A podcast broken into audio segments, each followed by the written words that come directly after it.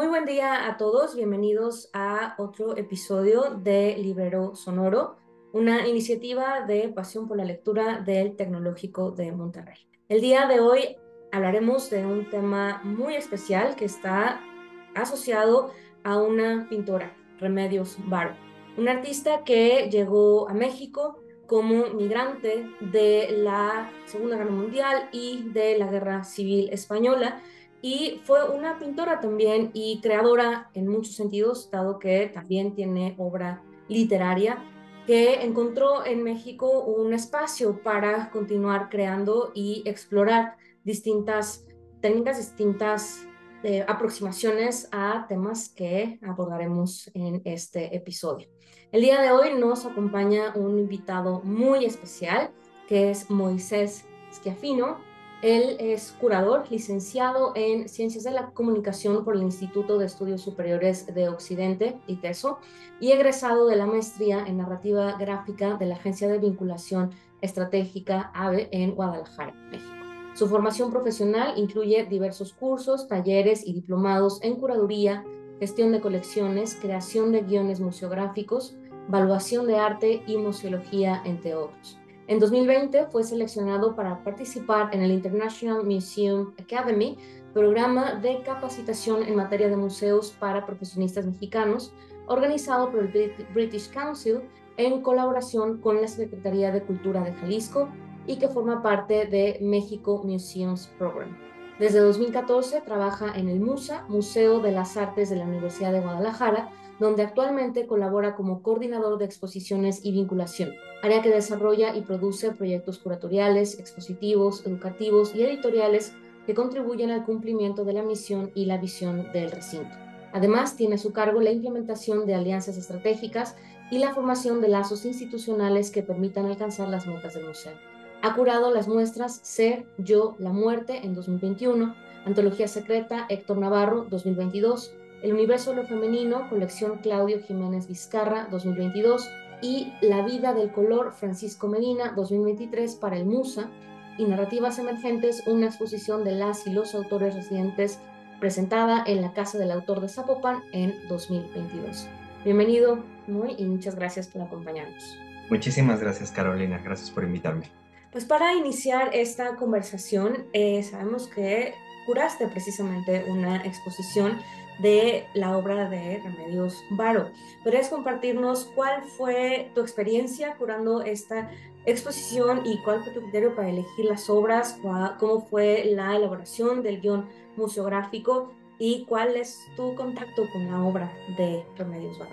Sí, muchísimas gracias. Esta exposición que se realizó en el Musa Museo de las Artes en el año 2015 eh, bueno, sí quiero puntualizar que ha sido una de las exposiciones más exitosas del museo en los últimos 10 años, eh, a partir de la nueva administración en el 2013, porque ella solita logró más de 45 mil visitantes en el recinto, ¿no? Eh, hasta entonces, hasta ese momento no se tenía registrado un número de visitantes para una sola exhibición de un solo artista de esa magnitud, entonces ahí empezamos hablando de, del éxito de Remedios y de la magia de Remedios, ¿no? Esta exposición la hicimos en colaboración con el Museo de Arte moderno en el MAM, que se encuentra en la Ciudad de México, precisamente, quienes son los que tienen el acervo más grande de la obra de Remedios Varo. Entonces, partiendo de la pregunta que cómo fue la experiencia al momento de elegir la obra, también cabe mencionar que desgraciadamente no contamos con mucha obra de remedios. Eh, ya hablaremos un poquito más adelante, pero murió muy joven. Entonces su producción artística inició también tardía en su vida, o sea, como pintora como tal, porque siempre fue artista,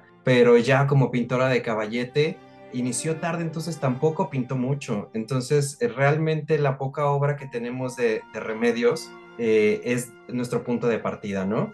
Y a partir de ahí, construir el guion, pues todo un reto, porque tiene tanta diversidad de, de, magia, así lo vamos a decir, de temas, de simbolismos y tal, que es, es complicado darle una dirección a su obra y, y, ponerla como con núcleos y tal, ¿no? Entonces, en el museo en realidad mm, decidimos más bien, junto con el equipo curatorial es, del resto del museo, pues implementar la cronología, ¿no? Cuando una obra es complicada de poner temáticamente, pues lo más fácil es presentarla cronológicamente y así fue como lo hicimos un poquito y hablando de la vida y obra de remedios en general. Y bueno, pues el resultado fue maravilloso. Por ahí invito a la gente a que ingrese a la página oficial del museo. Tenemos un Flickr con todo el registro de, de las exposiciones y que puede visitar también ahí la, la exposición de remedios, pero en realidad a nivel personal pues fue una cuestión como muy excitante porque yo soy muy fan de remedios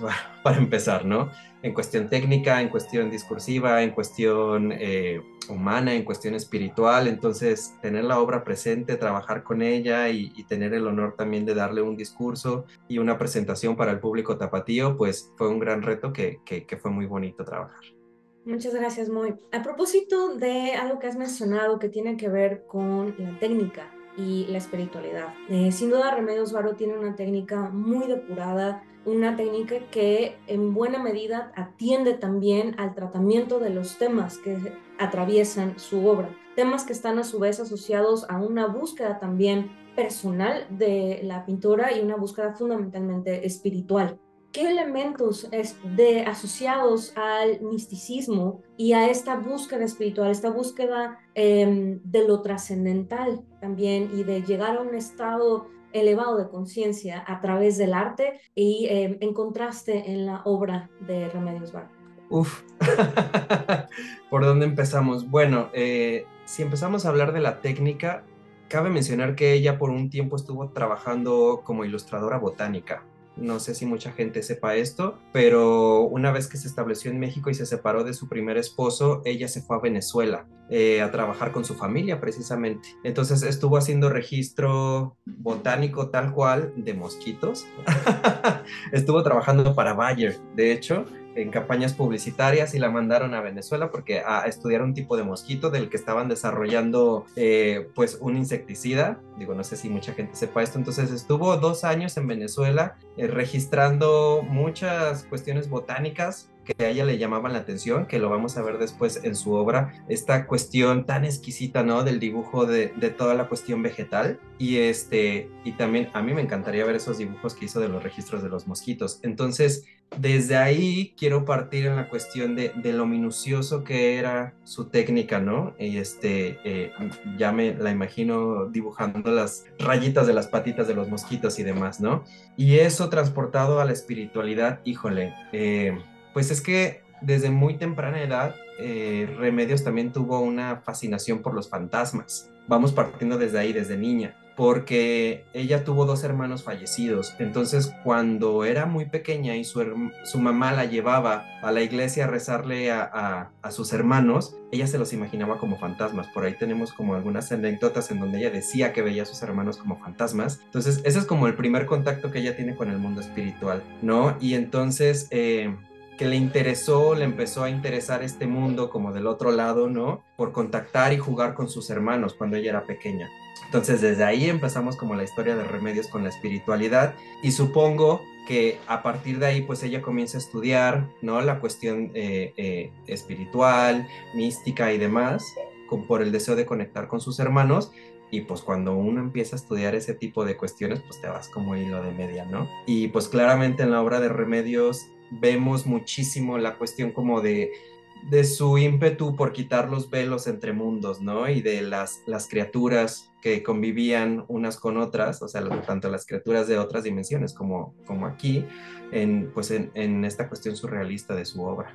Llama la atención y haciendo un poco de contexto histórico, que a Remedios Varo le tocó una época muy convulsa, eh, como habíamos mencionado hace un momento, eh, durante su vida estaba ocurriendo la Segunda Guerra Mundial, la Guerra Civil Española, que sin duda para muchos creadores de la época los llevó también a cuestionar su realidad, cuestionar su identidad e incluso la propia naturaleza del ser humano, ¿no? ¿A qué, a qué respondía a esta? ¿Y en qué medida consideras, a propósito de lo que, lo que acabas de mencionar, que esta búsqueda por entender esta otra realidad, qué hay atrás de ese velo? que si bien ella, a, diferencia de otros eh, artistas de la época, buscó ir más allá, ¿no? ver qué había atrás de estos acontecimientos, qué había de esto que solemos por convención llamar realidad. Eh, sí, ella tuvo una vida un poquito difícil, vamos así decirlo, fue muy nómada también, ¿no? Entonces, como esta cuestión de estarse moviendo de lugares, siempre yo creo que también en su obra se ve muy reflejada o no, siempre vemos como estos personajes en los vehículos o como que siempre viajando, ¿no? Entre mundos y demás. Yo creo que ahí vemos muy reflejada como esta cuestión que ella la marcó de no estar siempre nunca en un solo lugar. Y bueno, también en, en en un periodo de su vida en una academia que ella estuvo en San Carlos estudiando, mm, espero que mucha gente lo sepa, si no, pues bueno, se los decimos, convivió un tiempo con Pablo Picasso, ¿no? Entonces también siento que ese encuentro la marcó en la cuestión del surrealismo, porque si bien eh, desde muy niña ella estaba muy interesada también por la cuestión de los folclores y las leyendas de, de, España y de los demás lugares donde creció, pues yo creo que este encuentro con Picasso también le voló la cabeza, ¿no? Yo, yo siento que, que hay encuentros en la vida que nos van marcando y que nos van definiendo, y siento que ese encuentro con Pablo Picasso pues también la llevó a, a un momento en que dijo, ah, claro, esos mundos también existen y hay gente que también convive con ellos y que también los cohabita, ¿no? Entonces, a partir de ahí, eh, siento que, que, fue un parteaguas en su vida para, para, comenzar la cuestión de, de, la recreación de otros mundos. Y sí, o sea, también se habla en cuestión biográfica que desde niña ella tenía una gran imaginación, su padre le contaba muchas historias también.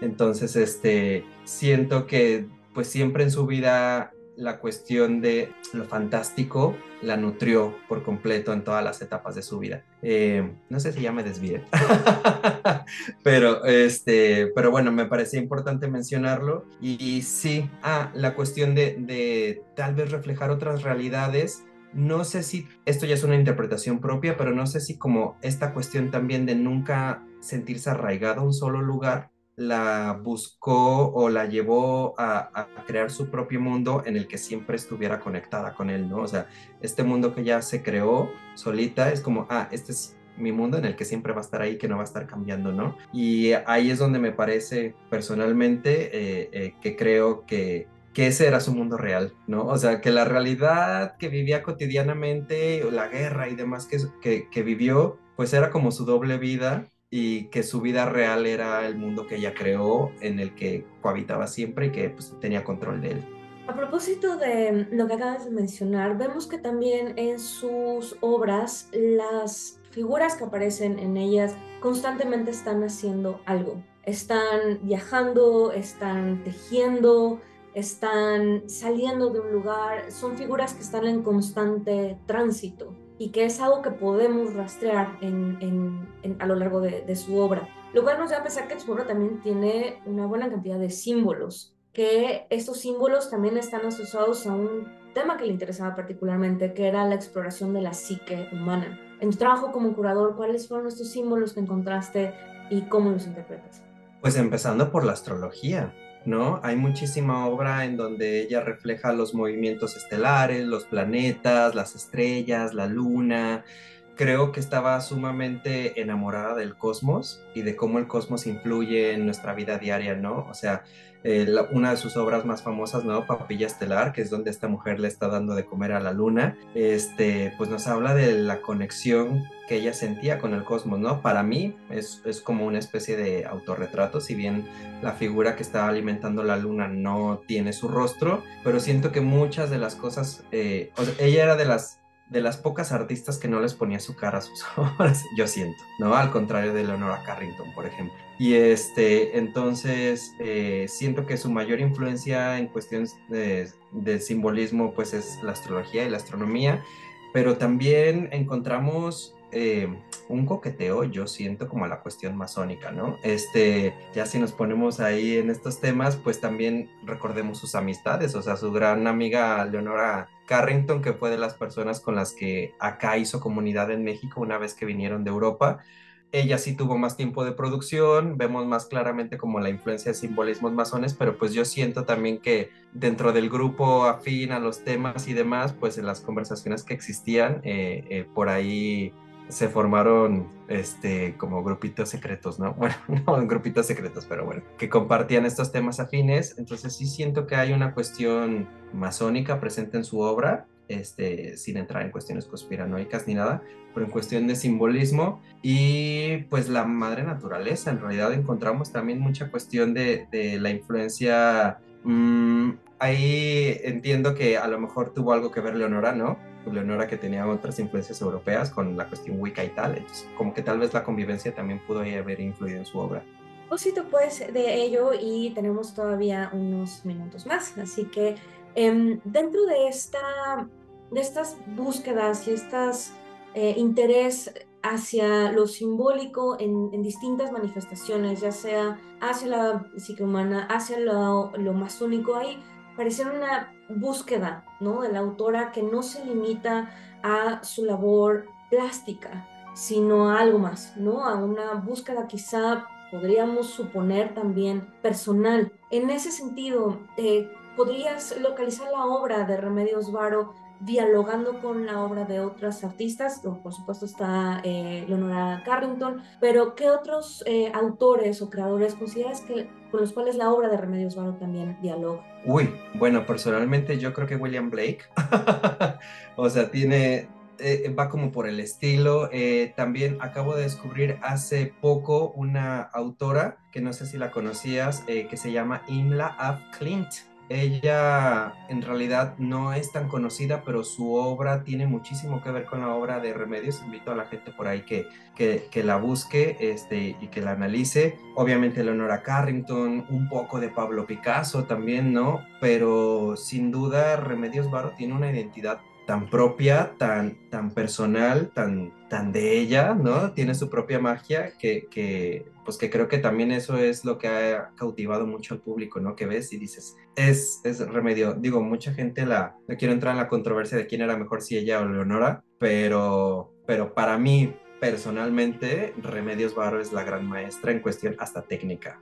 Para concluir, como curador y director de exposiciones, eh, si bien la obra de Remedios Varo es, como acabas de mencionar, distinguible, es un artista que podemos ubicar eh, bien en el mapa de la historia del arte, en este sentido, y a propósito del aniversario luctuoso que celebramos este año, que resulta además simbólico, eh, a propósito de las fechas en que saldrá también este episodio, eh, ¿qué le dirías a los espectadores contemporáneos que quizá no conozcan o conozcan poco la obra de Remedios Varo, ¿cómo les invitarías a que se acercaran a su obra, eh, que si bien la pintura eh, pues nos llega en un, en un, primer golpe de vista, es una, es, es una manifestación artística que podemos eh, apreciar precisamente así, ¿no? Por un primer golpe de vista, pero hay mucho más allá, las imágenes también las leemos. ¿Cómo invitarías pues a un espectador contemporáneo a que se acercara a la obra de Remedios Varo? Que se acerque sin miedo y que se acerque con los ojos de un niño eh, porque siento justo lo que platicábamos, ¿no? Al inicio de nuestra charla, que ella desde muy niña comenzó con, con, sus intenciones y sus, y sus inquietudes artísticas y que nunca dejó de serlo en realidad y lo vemos reflejado en la fantasía de su obra. Entonces que nos conectemos con este niño interior para acercarnos a la magia de remedios y que esto es en general, no solo con la obra de Remedios, pero siempre trato de invitar al público a que no le tenga miedo al arte, porque siempre es como, ah, no, yo no voy a los museos o yo no voy a las exposiciones porque yo no entiendo de arte, porque yo no, no, no soy culto, ¿no? O, es un mundo que no, al que no correspondo y no, o sea, en realidad el arte es, pues es una expresión del ser humano, es un lenguaje más este, absolutamente. Entonces, que se acerquen nada más con la intuición abierta y con, con los ojos de un niño y, a, y, listos como para encontrarse con un mundo maravilloso. Y como dices tú, que, que eh, una pieza, una obra tiene más de una lectura y que se tomen su tiempo para revisar cada detalle porque Leonora es sumamente detallista, o sea, siempre detrás de un arbusto hay un gatito o siempre como en las ramas de un árbol hay otros personajes, o sea, que se tomen todo el tiempo de revisar la obra muy detalladamente para que descubran como todas las historias que ella Y algo muy rápido, eh, recomiendo también, si quieren saber más de ella, de una, en una cuestión como mucho más amable, como, como más cercana, invito a que se acerquen a la vida de Remedios a través de una biografía ilustrada de la autora Silvana Ávila que se llama La mágica vida y obra de Remedios Varo. Es una biografía sumamente entretenida, visualmente preciosa, que pueden adquirir en cualquier librería y, este, y que es muy accesible y que les va a contar perfectamente también quién era Remedios Varo. Pues muchísimas gracias, Moy, y así pues escuchamos, eh, invitamos, perdón, a nuestros escuchas a que se acerquen a la obra de Remedios Varo con ojos nuevos, con la frescura y la naturalidad con la que podríamos acercarnos a precisamente descubrir un, mundo, un mundo nuevo y fascinante. Agradecemos muchísimo eh, por el tiempo y esta muy interesante y agradable charla a propósito de la obra de Remedios Varo y esperamos más adelante contar nuevamente con tu muy valiosa participación. Muchas gracias. Muchas gracias a ti y encantado de, de, de estar contigo. Hasta entonces.